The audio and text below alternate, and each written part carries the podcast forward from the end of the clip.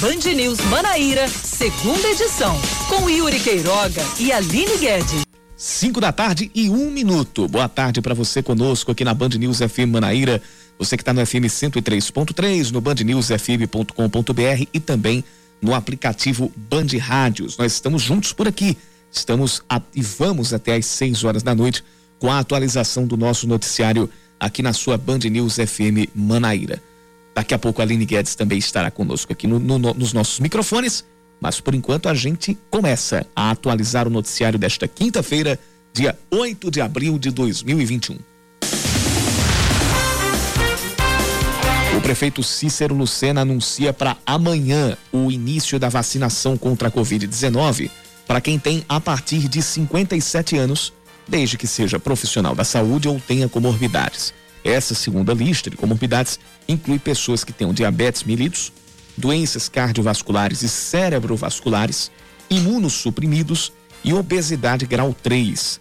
Também poderão se vacinar a partir desta sexta pessoas com 18 anos ou mais que tenham anemia falciforme ou tenham passado por transplante de córnea ou ainda que tenham se submet ou que estejam se submetendo à hemodiálise. A Secretaria de Saúde Municipal diz que a procura pela segunda dose das vacinas melhorou depois da implementação de campanhas educativas e de orientação. A declaração é da diretora de Vigilância em, de Vigilância em Saúde da Secretaria, Aline Grise. Ontem e hoje foram disponibilizados três postos de imunização em drive-thru, no Santuário Mãe Rainha, na Igreja Universal, lá na Epitácio Pessoa, e no Espaço Cultural.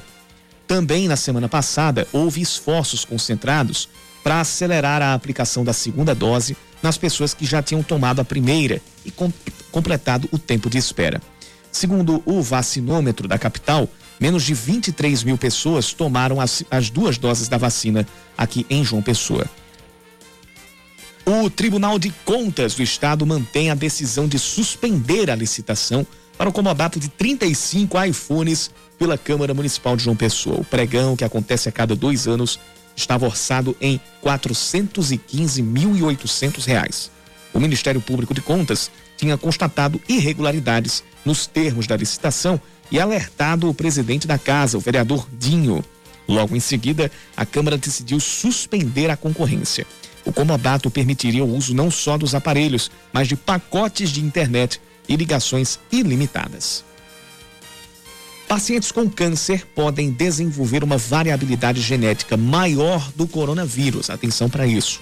E ter uma boa dieta é fundamental no reforço da imunidade. As descobertas são de pesquisadores do INCA, o Instituto Nacional do Câncer. O assunto chama mais atenção, ainda mais atenção, hoje é marcado como Dia Mundial de Combate ao Câncer. A partir da coleta de, de exames de 57 pacientes e 14 profissionais do INCA no ano passado, foi possível identificar que os pacientes oncológicos têm uma diversidade genética viral maior, o que pode colocar em risco até a eficácia da vacinação. Em João Pessoa, os hospitais Napoleão Laureano e São Vicente de Paulo respondem por mais de 70% dos pacientes com câncer no estado. As outras unidades de referência são o Hospital do Bem, em Patos, e os hospitais da FAP e Universitário Alcides Carneiro, em Campina Grande. Vai começar em instantes o segundo tempo de Souza e Nacional de Patos, amistoso que é de preparação para o Campeonato Paraibano. E o Nacional vai vencendo por 1 a 0. O gol foi marcado pelo centroavante Jean Carlos ainda no primeiro tempo. O Nacional de Patos estreia no Campeonato Paraibano no outro sábado contra a Peri Lima, lá no estádio José Cavalcante, em Patos. Antes, o Souza enfrenta o Botafogo na próxima quinta. O Belo vai estrear no Paraibano enfrentando o Dinossauro, também jogando lá no estádio Marizão. Agora são 5 e 6. Boa tarde para você, seja bem-vindo. Este é o Band News Manaíra, segunda edição. Nós vamos até às 6 horas da noite e você participa conosco mandando sua mensagem para o nosso WhatsApp. 991 11 9207 991 11 9207.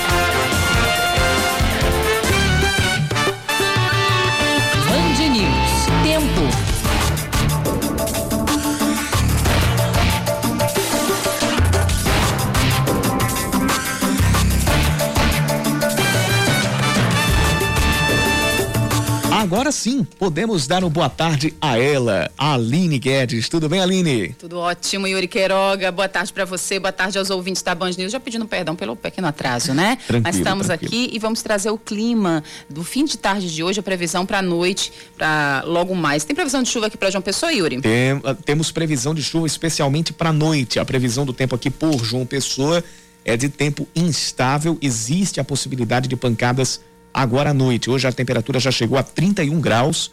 Agora os termômetros estão in- indicando, segundo o clima tempo, 29 graus, com sensação térmica de 33 e a umidade relativa do ar subindo, já está na casa dos 70%. À noite os termômetros devem baixar até os 24 graus. Bem, em Campina Grande, Yuri, nesse momento os termômetros estão marcando 27 graus, o céu está parcialmente nublado. Ah, hoje à noite a temperatura baixa, chega aos 19, mas com baixa previsão de precipitações. Pou- pouca probabilidade de chover hoje à noite na Rainha da Borborema.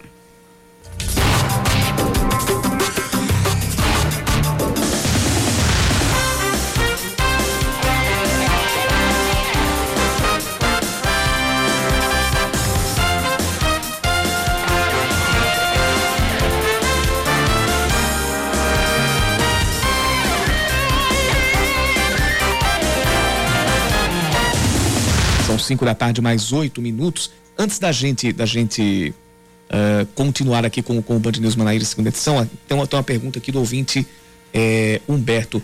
Como vão ficar as pessoas que não têm problemas? Vão ser chamadas para vacinar quando? Quando terminarem todos os grupos de, de prioridade, Humberto. A gente que não faz parte de nenhum, ah, de nenhum desses grupos prioritários. E aí eh, a gente começou com os idosos, com os profissionais da linha de frente. Agora a gente vai começar as vacinas para pessoas que têm alguma comorbidade. Depois eh, ainda vão começar os profissionais da segurança pública. Eh, a vacinação vai ampliar para as pessoas com comorbidade. Depois tem eh, quem trabalha também no sistema penitenciário e os professores. Só depois que concluir esse grupo prioritário que está previsto para acontecer talvez ali no final de junho, de acordo com o Ministério da Saúde, é que vai começar a vacinação em massa. Ainda não é possível a gente estabelecer uma previsão concreta de quando a vacinação em massa vai, ah, vai começar. Mas eh, não, vai, não vai ser nesse primeiro semestre. É, a única coisa que a gente pode dizer, e é baseado inclusive numa, numa estimativa do Ministério da Saúde, é de que não vai ser até junho, pelo menos. Que a gente torce é que se conclua a vacinação o quanto antes dos grupos prioritários, por duas razões. Primeiro, para que a gente tenha esses grupos imunizados, e segundo, para que a vacinação em massa possa começar e possa chegar realmente em massa. Não nessa, nessa patifaria que nós comentamos ontem de quem tem mais condições se vacinar primeiro, o que eu digo vai gerar uma grande desigualdade, uma, uma, uma, uma- comparação desleal aqui para a busca pelas, pelas vacinas. A gente volta a falar sobre aquilo que foi aprovado, o projeto de lei que foi aprovado, com um veto, que foi o da dedução fiscal para as empresas que importem vacinas contra a Covid-19, mas um texto que deu essa autorização é, é, é de que se isso prosperar, se isso for mantido, é, se não houver um, um- um- um- regramento para que a prioridade ao SUS e à vacinação universal e gratuita como um direito ga- garantido em Constituição, que é o direito à saúde, se, é- se isso não for ah, preservado, a gente vai ter muita gente sendo ultrapassada na fila e exposta ainda mais ao risco. Então, o que a gente torce é que a lei seja ah, que a, a, a Constituição seja cumprida, que é a garantia à saúde, que seja dada prioridade ao SUS, porque é o único sistema que chega a todas as pessoas, independente de classe social, e que essa vacinação aconteça da maneira mais ágil possível, sem queimar etapas, mas com agilidade. Que aí sim a gente vai poder ter acesso à vacinação em massa. Eu, você, vários outros ouvintes. Mais de 80 mil doses da Coronavac e da AstraZeneca estão previstas para chegar amanhã aqui na Paraíba. Uma nova carga de doses das vacinas contra a Covid-19. E pela primeira vez, a maior quantidade de doses será da vacina da Oxford AstraZeneca. De acordo com o secretário executivo de saúde do estado, Daniel Beltrame, a nova remessa vai ser aplicada a profissionais da linha de frente além de ser usada para completar o ciclo de imunização, ou seja, de ser direcionada para aplicação de segundas doses para quem já tomou a primeira.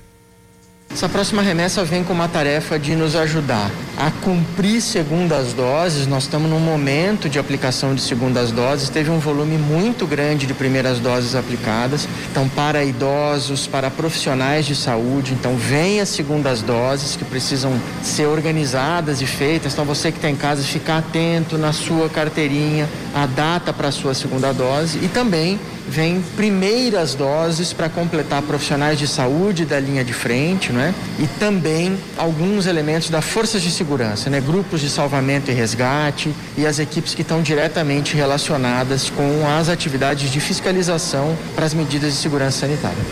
Um outro lote deve chegar na semana que vem e desta vez o público-alvo vai ser o das pessoas com comorbidades, como pressão alta e diabetes e esse vai nos ajudar a ampliar doses agora para uh, esse grupo de comorbidades. Então estamos aguardando esse complemento vacinal e aí nós começamos então esse complemento com comorbidades. São algumas doenças crônicas que não têm cura, como pressão alta, diabetes, algumas situações de problemas cardíacos, doenças neurológicas, doenças renais.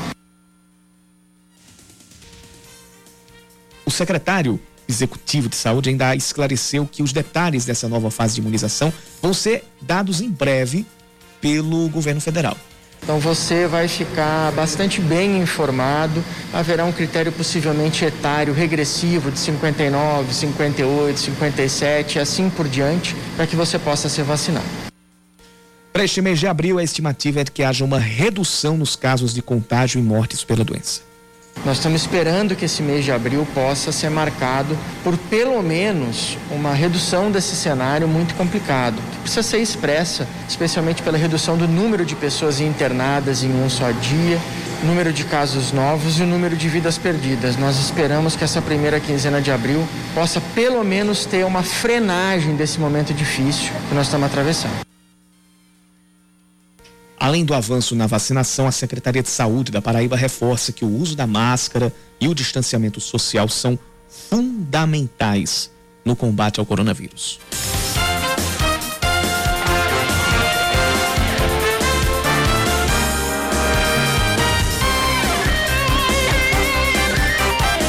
Falando sobre vacinação, começou hoje a imunização para os policiais civis, militares e do Corpo de Bombeiros. A gente vai saber mais detalhes no boletim do Leandro Oliveira.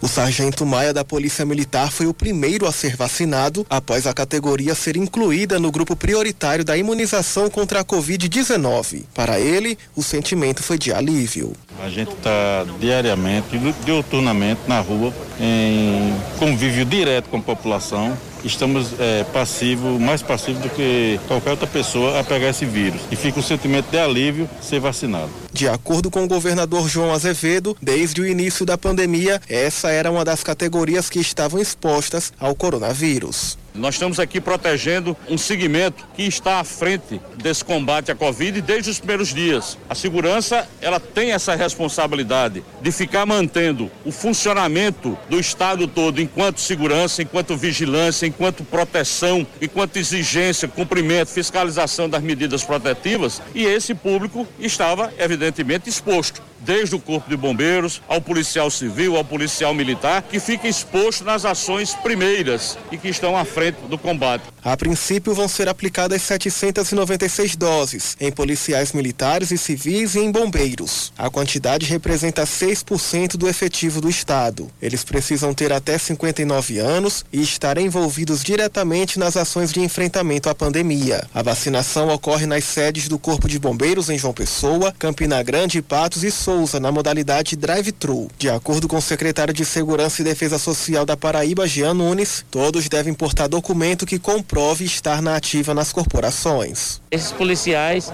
serão comunicados, devem pegar com o chefe imediato essa declaração que estão na ativa e exercendo aquela atividade e comparecer aqui com documento de identificação e, e tomar sua vacina. O comandante-geral da Polícia Militar, Coronel Euler Chaves, classificou a ação como um reconhecimento humanitário para as forças de segurança. Cuidando de quem cuida quem cuida dos cidadãos, de todos nós paraibanos, as polícias militar, civil, corpo de bombeiros, a polícia penal, então, esse conjunto de profissionais que tem recebido toda a atenção. A imunização vale para os trabalhadores envolvidos no atendimento e transporte de pacientes, em resgates e atendimento pré-hospitalar, nas ações diretas de vacinação contra a Covid-19 e na vigilância das medidas de distanciamento social, com contato direto e constante com o público independente da categoria.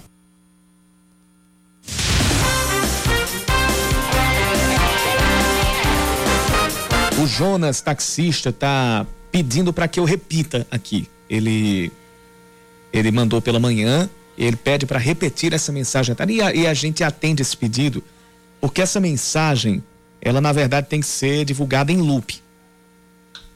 Eu peço tanto aos prefeitos e o governador para que eles juntos tomem uma atitude ou de multar ou de fazer alguma coisa para fazer com que as pessoas passem a usar a máscara, tenham consciência de usar a máscara. Eu sei que é ruim usar, mas, gente, é pro bem de cada um.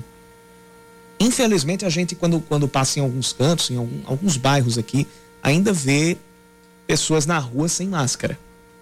Claro que, que não é a maioria, mas num momento como esse, uma pessoa sem pode ser um risco para todos. Imagine cinco, dez ou mais às vezes dentro de um mesmo ambiente. Então essa mensagem ela tem que ser realmente repassada como se fosse um loop, um looping eterno para ver se a gente da, da, da, sociedade civil até o poder público é, ouve e toma tenência a respeito disso. 5 e 19, voltamos já.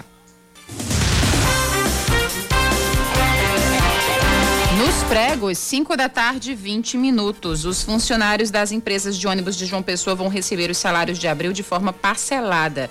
De acordo com o presidente do Cintur, Júnior Moreira, isso jamais havia acontecido antes e é efeito de uma crise no transporte coletivo que vem de antes da pandemia, mas que foi potencializada por ela. Hoje os trabalhadores recebem 50%. A outra metade deve ser paga na próxima quinta-feira. Mais informações durante esse jornal. O secretário especial de modernização do governo federal, Sérgio Queiroz, defende uma ampla reforma tributária e mudanças em algumas legislações. Segundo ele, que deu entrevista a uma emissora de TV hoje, esses passos são essenciais para que haja a desburocratização do pagamento de impostos e da abertura de novas empresas. Sérgio diz que o contribuinte tem dificuldades em compreender quais são as obrigações junto ao Estado. Um ranking do Banco Mundial com critérios relativos à burocracia para a economia, coloca o Brasil na posição número 186 entre 190 países pesquisados. Se houvesse zona de rebaixamento, a gente já estava lá. O paraibano também falou sobre a possível extensão do auxílio emergencial e disse que a equipe econômica está desenvolvendo alternativas para manter o benefício aos afetados pela pandemia. Nos últimos cinco meses, cerca de 10 mil paraibanos se afastaram do trabalho por problemas de saúde. De acordo com o Ministério Público do Trabalho, cerca de 10% dos profissionais foram afastados por doenças psicológicas e também pela Covid-19. O INSS revelou que recebeu entre novembro do ano passado e março deste ano 961 requisições de auxílio-doença na Paraíba por doenças psicológicas, aposentadoria por invalidez e auxílio-doença por acidente de trabalho, ou seja, uma média de seis pedidos por dia. Em um ano de pandemia, o MPT recebeu 41.729 denúncias de irregularidades relacionadas à Covid-19 do país, das quais 1.311 foram aqui na Paraíba. A PBGás estima que o aumento no preço final do metro cúbico do gás natural veicular e do gás natural industrial não deve passar dos 30%. Essa é coisa pouca.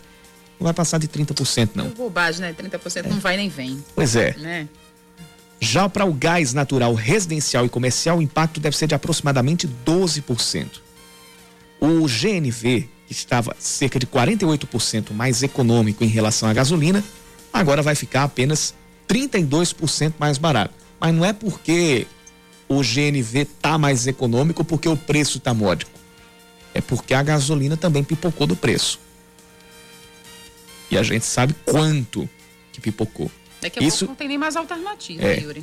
A gente tem esse aumento por causa do aumento do gás natural anunciado pela, pela Petrobras, um aumento de quase 40%.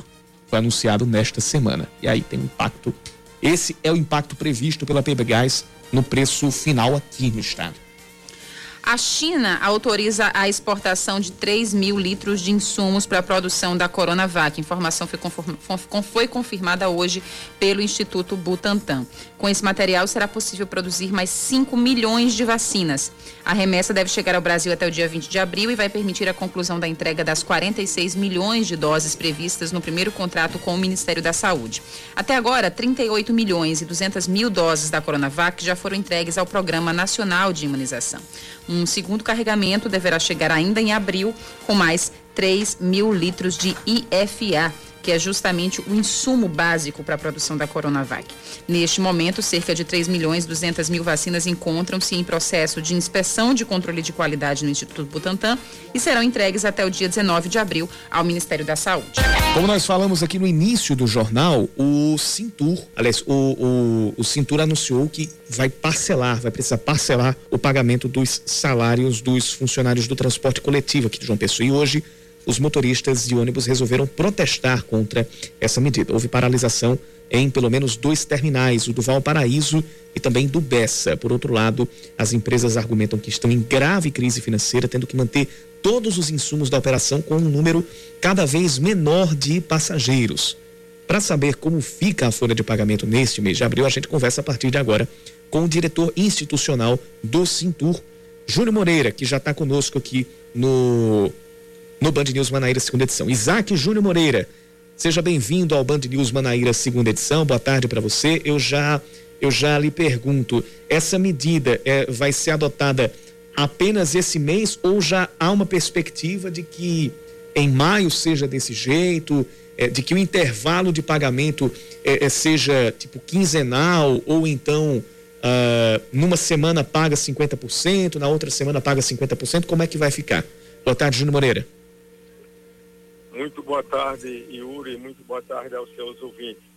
Yuri, é, nós estamos vivenciando o ápice de uma crise que se estende já há algum tempo, há alguns anos. O transporte coletivo, não só em Pessoa, mas no Brasil inteiro, vem passando, experimentando uma crise que se reflete é, infelizmente, na incapacidade econômica financeira das empresas de honrarem alguns de seus compromissos. Essa crise, ela se agravou de forma bastante acentuada no ano passado, quando a gente ficou quatro meses sem atividade nenhuma, sem operar ônibus, foram exatos 106 dias.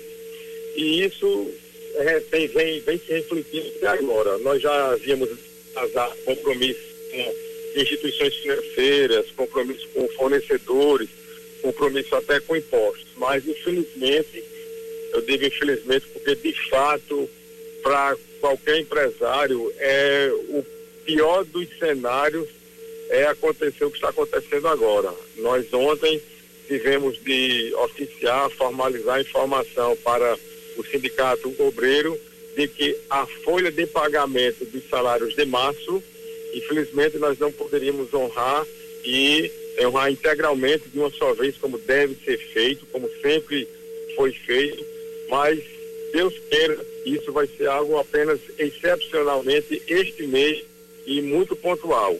Nós estamos trabalhando para recuperar e pagamento desse mês de março foi feito 50% hoje, quarta-feira, é, dia 8, né? E na próxima semana, dia 15, nós estaremos efetuando o pagamento dos 50% restantes finais.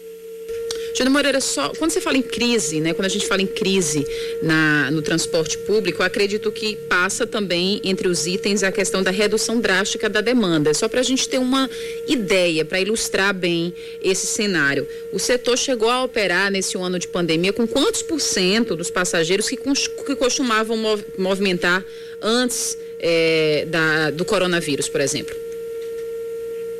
É, Para você ter uma ideia, até fevereiro de 2020, nós tínhamos, em média, 220 mil passageiros sendo transportados aqui em João Pessoa.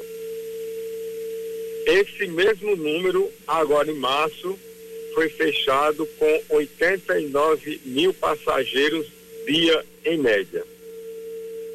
É uma queda de demanda sem precedentes na história. É claro que a pandemia é o principal fator que está determinando esse quadro. Nós tínhamos é, uma, uma reta decrescente de 2010 até 2019, era algo em torno de 9,1% anualmente. Mas 2020 fechou com esse quadro assustador, principalmente por conta da pandemia. Essa é a, a principal explicação da crise por que passa o transporte coletivo. Um quadro antes da, da, da, pandemia, como você falou, já era de uma queda de demanda, já era de uma queda de, de do, do, do, uso dos, dos, transportes coletivos pelos passageiros. Antes da, da, da pandemia uh, começar, eh, vocês já tinham algum estudo, alguma estimativa ou já tinham se reunido com a própria prefeitura para saber o que é que tava, o que é que levava a essa queda da demanda para então traçar uh, estratégias para recuperar esse esse público e por tabela as receitas, já que uh, a, a, renda com as passagens é a única fonte de receitas do, do, das empresas do transporte coletivo. E uma outra pergunta que eu, que eu, que eu faço é em relação à situação atual também com insumos já que os combustíveis também estão subindo bastante de preço e e a gente até tinha falado num, num outro momento de uma possibilidade de subsídio, e até isso tinha acontecido até em Porto Alegre, se não me engano. Houve alguma sinalização por parte da prefeitura ou vocês já chegaram com, com a proposta, com o pedido de algum subsídio ou de alguma alternativa junto à própria prefeitura? Yuri, é, o subsídio, como a isenção de impostos, é, são apenas algumas das ações que são, estão sendo implementadas em várias cidades, Brasil afora. Mas, de fato, o transporte coletivo de passageiros é uma atividade bastante complexa e ninguém pode atribuir a uma administração municipal, ninguém pode atribuir a uma administração é, estadual é, digamos assim, uma culpa. É um conjunto de fatores que vem contribuindo para a crise que estamos atravessando. O principal deles, eu diria, ele é macro. A própria conjuntura econômica do país inteiro, do país inteiro, essa conjuntura mostra fragilidade quando se tem uma renda é, em queda, quando se tem um poder aquisitivo em queda. Então, as pessoas, as famílias, têm menos disponibilidade financeira para adquirir bens, para é, consumir serviços. E transporte coletivo é uma grande bússola para isso aí. É o que de fato vem acontecendo. É, subsídio, isenção de imposto, vai resolver? Não, não vai. Vai diminuir, vai reduzir a, o quadro drástico que se tem hoje. Né? É, digamos, o óleo diesel foram 31 aumentos em 2020. Em 2021 já são seis outros aumentos que vêm, digamos assim, penalizando ainda mais uma atividade em que ele é o, o óleo diesel o principal insumo. O, o óleo diesel por si só responde por aproximadamente entre 26% e 29% dos custos do transporte coletivo. Então, é insano você imaginar que uma atividade vai se sustentar com a mesma qualidade de serviço com a absorção de um custo desse sem comprometer a operação. Então a gente não tá, a gente não tem a irresponsabilidade, eu não posso ter uma postura irresponsável de apontar culpados, por exemplo, para a administração municipal, de forma alguma. A administração municipal, o poder concedente é, do, do, do, do, serviço que é o transporte coletivo, ela é uma, uma das, das pontas, digamos assim, que tem preocupação em disponibilizar para a população o melhor serviço possível a um preço módico. Agora, está também nas mãos da, é, do Poder Executivo, da, da, da autoridade pública, discutir com os operadores. Quem menos quer aumento de tarifa hoje é a população que paga.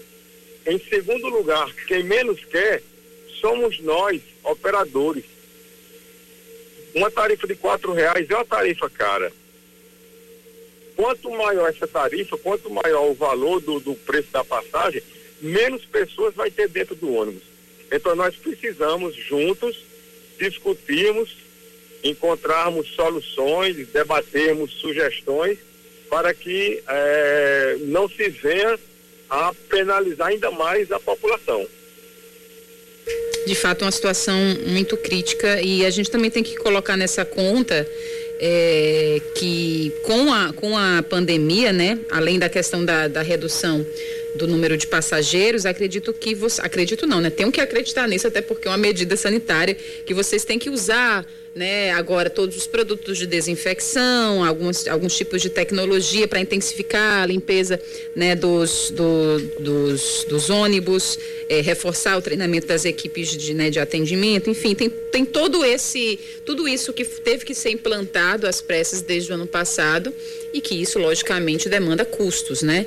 É, enfim, a gente aguarda essas próximas, esses próximos debates entre o setor e o governo, né, no caso aqui o governo municipal, é, é, preciso que haja de fato um suporte governamental. Só não pode, so, só não pode sobrar, né, Yuri Queiroga, uhum. para o passageiro final, porque outros setores já foram socorridos diante da, da situação de crise é, por causa da pandemia do coronavírus, uma possível iminência até de paralisação ou de demissão em massa. Então, se esse socorro já chegou para os outros setores, tem que chegar para o setor de transporte, que é um setor essencial, é um serviço essencial. É necessário que haja esse suporte governamental, Júnior. Júnior, a gente agradece muito a sua participação e deixa os microfones também abertos, caso você queira fazer mais alguma, alguma pontuação. Eu agradeço a oportunidade que vocês. É nos concedem em interagir com a sua seleta audiência. E vamos pensar juntos, vamos é, reconhecer o, o, transporte coletivo como um direito social que assim é abrigado é, na nossa Carta Magna. E sabemos que para a própria administração municipal que está com, com, esse, com esse desafio na, na mesa, desafio grande sobre a mesa, mas nós vamos, nós queremos colaborar porque a nossa intenção, o nosso objetivo é entregar um serviço de qualidade. Um grande abraço para vocês, disponham sempre. A gente conversou então com o diretor institucional do Cintur, Isaac Júnior Moreira. E tem muitas participações aqui no nosso WhatsApp, pessoal comentando a, a situação do, do ônibus. Por que que eu, por que que eu perguntei naquele terceiro momento é, se o Cintur e a CEMOB tinham uh, um estudo ou algum levantamento em relação às causas da queda da demanda. Ou Além seja, da, da pandemia, isso, né? Isso, Além na verdade, antes da pandemia. Uhum. Antes da pandemia. Por que, que essa demanda estava caindo? Porque a gente sabe que muita gente tá. Eu, aí, aí, eu cito dois, dois fatores. Um, a, a, a própria queda do poder aquisitivo. E o outro é a qualidade dos transportes. Lembra que a gente já falou algumas vezes que é um ciclo, um ciclo vicioso. Sim, claro. Quanto você, quanto, quando, quando você deixa de investir na qualidade e no atendimento, a qualidade da estrutura dos ônibus e no atendimento, ou seja, é, agilidade, ônibus que, que chegam sempre na hora, é, mais informação a respeito disso, ou seja, você saber quando o ônibus vai chegar, você poder acompanhar o ônibus, o atendimento acontecer de uma maneira é, mais, mais, mais organizada, sem exigir que o motorista seja motorista e cobrador ao mesmo tempo, ou tenha que passar troco com, passar troco com a mão e dirigir o ônibus com a outra, que é o que, que é o, é o que acontece em muitos dos casos. Quando você não investe, as pessoas vão deixando de circular.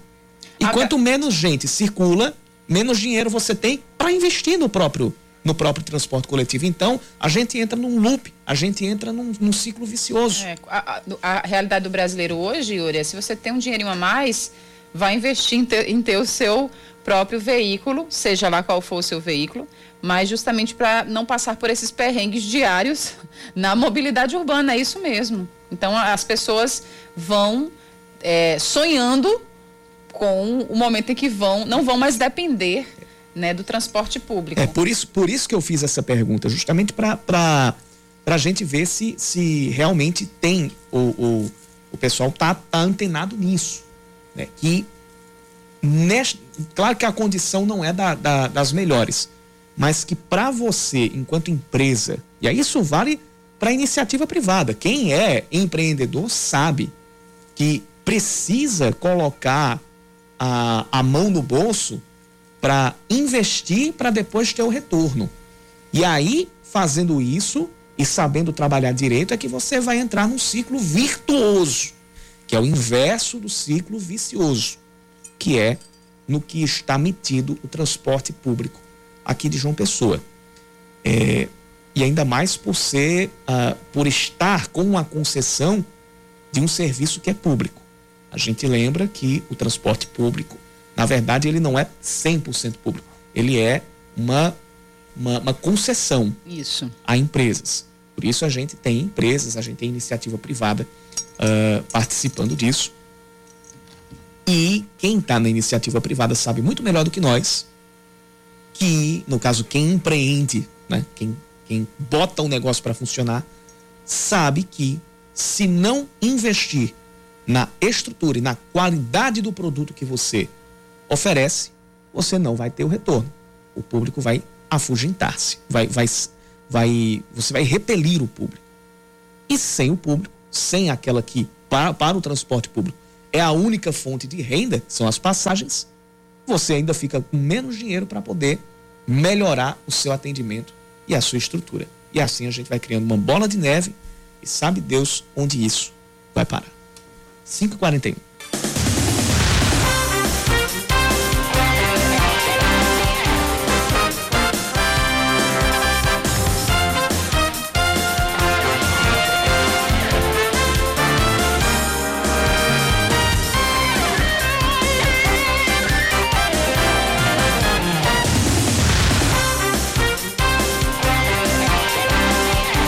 5 da tarde, 44 minutos. A gente vai para o último local, para o último jornal dentro do Band News Manaíra, segunda edição, e a gente começa com a atualização que acaba de ser divulgada pela Secretaria de Saúde do Estado sobre casos e óbitos da Covid-19 aqui na Paraíba nas últimas 24 horas.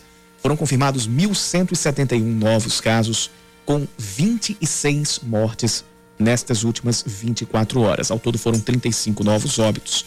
E isso, isso considerando outras nove mortes do dia 31 de janeiro até ontem que estavam sob investigação. De ontem para hoje, a gente teve cinco cidades com 583 novos casos, concentrando a maioria desses novos registros. E ainda de acordo com a secretaria, chegamos a 190 mil pacientes recuperados dos, 207, dos 268.179. O número de mortes subiu para 6.085. A ocupação de leitos está em 95% nas UTIs do Sertão, 84% em João Pessoa e 70% em Campina Grande. O número de doses aplicadas passou das 600 mil, segundo o Plano Nacional de Imunização. Porém, o número de pessoas que já tomaram as duas doses é de menos de 124 mil. O policial civil paraibano Evandro Félix, de 48 anos, morre por complicações causadas pela Covid-19. Desde 2010, ele estava à disposição do GAECO, que é ligado ao Ministério Público da Paraíba, e atuava como chefe do setor de análises do órgão. O procurador-geral Francisco Seráfico declarou luto oficial no Ministério Público do Estado por três dias. Em comunicado, ele declarou: Estamos muito consternados com a partida precoce de Evandro e esperamos que sua família receba conforto nesse momento momento de extrema tristeza. O Corpo de Bombeiros registra 146 ocorrências de vazamento de gás de cozinha nos primeiros três meses de 2021. Um dos casos mais recentes levou a uma explosão de um botijão no bairro de Mangabeira, que terminou com dois mortos e dois feridos.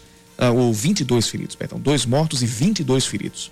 De acordo com os bombeiros, as principais causas estão relacionadas a problemas com o vasilhame ou más condições de instalação do botijão. A promotora Sônia Maia diz que familiares de idosos resgatados de um abrigo em Tambaú tinham aproveitado a pandemia para despejar os parentes lá. O local foi interditado após o Ministério Público comprovar as denúncias de maus tratos contra os idosos. Segundo a promotora, muitos familiares já compareceram para dar explicações. O diretor do abrigo chegou a ser detido, mas foi solto após uma audiência de custódia. Após passar pela Câmara, segue para o Senado o projeto que abre mais possibilidades para as empresas e associações comprarem vacinas contra a Covid-19. Na proposta aprovada pelos deputados, as empresas que adquirirem os imunizantes não precisam doar todas as doses para o SUS. Elas podem vacinar os próprios funcionários, seguindo a ordem de prioridade estabelecida no Plano Nacional de Imunização.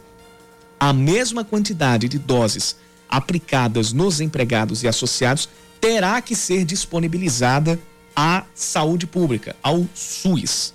Um dos pontos mais polêmicos do projeto é o que permite a compra de vacinas sem o registro ou autorização da Anvisa. Nessa circunstância, os imunizantes precisam ter sido aprovados por outras agências reconhecidas pela Organização Mundial da Saúde, coisa que não é permitida aos estados. O projeto estabelece ainda que os laboratórios com contratos firmados com o Ministério da Saúde só podem vender doses, só podem vender doses ao setor privado quando toda a entrega ao Ministério tiver sido concluída. Tem muito espaço para jabuti aí no meio, não é? Isso muito. já está bem claro. Na próxima segunda-feira, motoristas de todo o Brasil devem ficar atentos as mudanças no Código de Trânsito Brasileiro, sancionadas em outubro do ano passado pelo governo federal. Entre essas mudanças está o aumento da validade da CNH, além da quantidade de pontos para a suspensão da Carteira Nacional de Habilitação. Antes, o condutor teria a CNH suspensa se atingisse 21 pontos. Agora, são 40, como explica o superintendente da, da, do Detran, aqui na Paraíba, H. Menon Vieira com a questão da renovação da carteira até 50 anos de idade, então a pessoa vai ter agora 10 anos, em vez de 5 em 5 anos, vai ser de 10 em 10. É, a questão dos pontos na carteira, são agora 40 pontos para que você tenha a suspensão da sua CNH, era 20 pontos, porém a gente tem que alertar, porque se tiver uma inflação grave, ele cai para 32, cai para os 20 pontos para ter a sua eh, CNH suspensa. A partir de agora é obrigatório para crianças de até. Uh, pra, aliás, para crianças até 10 anos de idade que não tenham atingido 1,45m de altura. O superintendente ainda destacou o programa Habilitação Social, com prioridade para os motoboys e motociclistas que trabalham com delivery. As inscrições começam uh, no próximo dia 15 e vão até o dia 10 de maio. Esse programa chamado PHS, é, é, Programa de Habilitação Social, ele já vinha no estado da Paraíba e agora, com uma visão, com uma observação do próprio governador João Azevedo, é, em que com essa pandemia nós é, começamos a ver a presença de um crescimento muito grande de uma categoria chamada esses motociclistas, essas pessoas de delivery. Outra mudança muito importante é o uso de cadeirinhas no banco traseiro. Antes a regra só levava em consideração a idade da criança. Agora sim, então, só para completar aqui a informação. A regra só levava em consideração a idade da criança. A partir de agora, a cadeirinha é obrigatória para crianças de até 10 anos que não tenham atingido 1,45 metro e 45 de altura. Agora sim, a informação está correta, deixou de ficar truncada.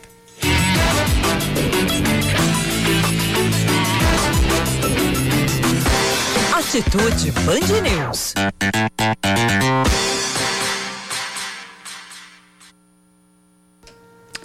Bem, é, para garantir o básico em plena pandemia, isso tem sido um desafio e tanto. Não é apenas sobre matar a fome, mas também alimentar a esperança de muitos que perderam emprego e não vem mais solução é, no fundo do poço. Aqui em João Pessoa, voluntários de uma organização, além de garantir segurança alimentar para mais de 8 mil pessoenses, ainda ajudam no empreendedorismo feminino e na inclusão social.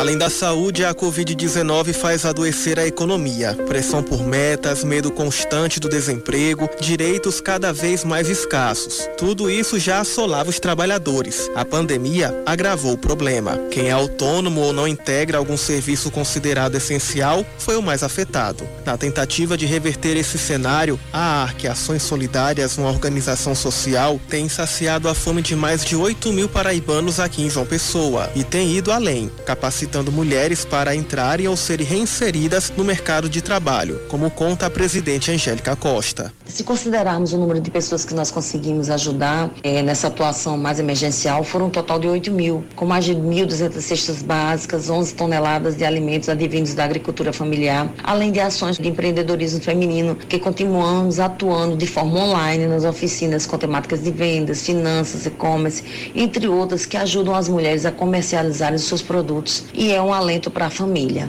Além de garantir a alimentação básica, a ARC distribui esperança para quem perdeu o emprego. Levantar a autoestima desses que estavam no fundo do poço, que é uma fala que eles sempre diziam. Levar otimismo, alegria, além do alento pelo alimento, engajar pela comunicação assertiva, para trazer essas pessoas sair da zona do pânico para uma zona de produtividade, para uma zona que a gente pode ser servível e trabalhar. E ainda vamos para as novas campanhas para arrecadar mais máscaras, porque ela é um instrumento para a gente conscientizar as famílias. Outro compromisso é promover aos idosos um envelhecimento mais ativo, digno e saudável. Atualmente no Brasil, uma em cada 10 pessoas é 60 mais. E para 2050, estima-se que essa relação no mundo seja de um para cada cinco pessoas que vão compor essa faixa etária. A nossa instituição atua com quatro eixos, sendo empreendedorismo feminino, segurança alimentar, arte e cultura e o direito da pessoa idosa, onde, através do grupo de convivência, promovemos trabalho com foco na integração, socialização, qualidade de vida, atividades físicas, entre outras, voltadas ao fortalecimento de vínculos e à inserção social. Nesta quinta-feira, a organização social promove uma oficina online. O evento Ela Pode Lideranças e Finanças ocorre das 7 da noite até as 21 horas. O link para inscrição gratuita é o elapodeparaiba.online. E se você tem dúvidas ou quer ser um voluntário, basta ligar no 98838 4301. 98838 4301.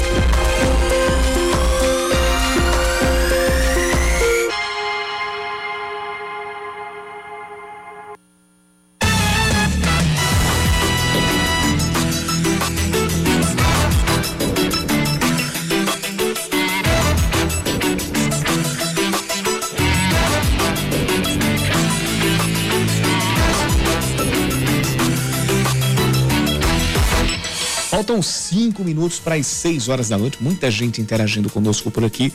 Tem. tem é, é, olha, o nosso WhatsApp quase travou, viu? Quase, quase, quase travou. Mas Alcides também está aqui com a gente. Quem também está conosco é o ouvinte Ricardo Santos e também o Mateu, todos aqui pelo nosso WhatsApp 991 11 9207 991 11 9207. Vamos atualizar o trânsito. Seu caminho.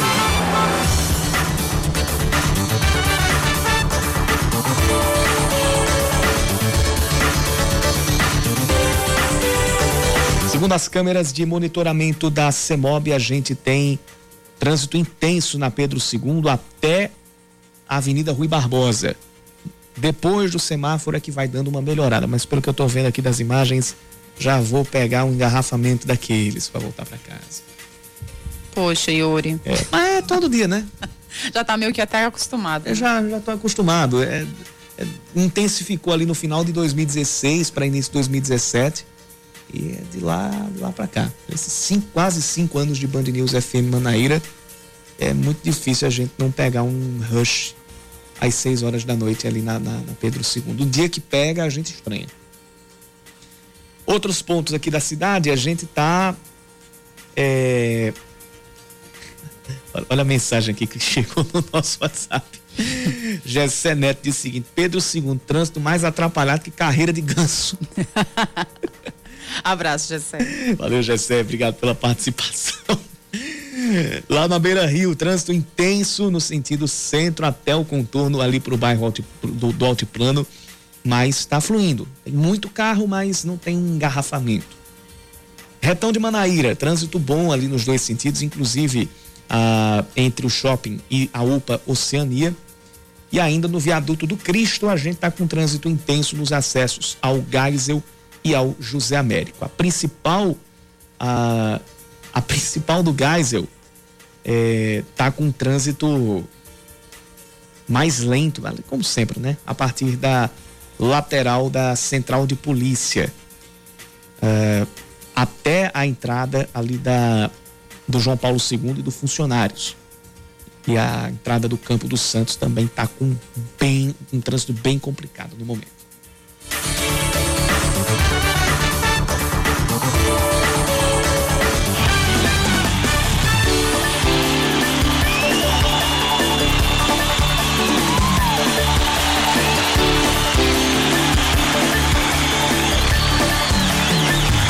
Terminando o jogo lá no Marizão. Souza e Nacional de Patos estão empatando por um a um. Inclusive, mesmo sendo amistoso, teve fight. O quê? Teve fight. 30 minutos do segundo tempo, o pessoal do Nacional reclamou que não teve fair play por parte de um jogador do Souza e aí começou a confusão lá. Mas, rapaz. Clássico que não acontece desde 2013 Souza e Nacional estão voltando a se enfrentar, serão adversários na última rodada do Campeonato Paraibano. Hoje estão fazendo uma prévia para o campeonato. E o jogo está empatado, um a um. No no segundo tempo, o Souza uh, empatou o jogo aos 25 minutos do segundo tempo, com um gol de pênalti, marcado aos 27, perdão, marcado pelo Lineker. O Nacional abriu o placar no primeiro tempo, Gol marcado aos 23 minutos pelo Jean Carlos, com a falha inclusive do goleiro Ricardo. 5h59, eu digo até amanhã. Eu digo até logo. Vem aí ele, tio Ray, o Reinaldo Azevedo com o É da Coisa. Amanhã a gente está de volta aqui às 5 da tarde, né, Yuri? Exatamente. Um cheiro para todo Valeu. mundo. Até a próxima. Você ouviu Band News Manaíra, segunda edição.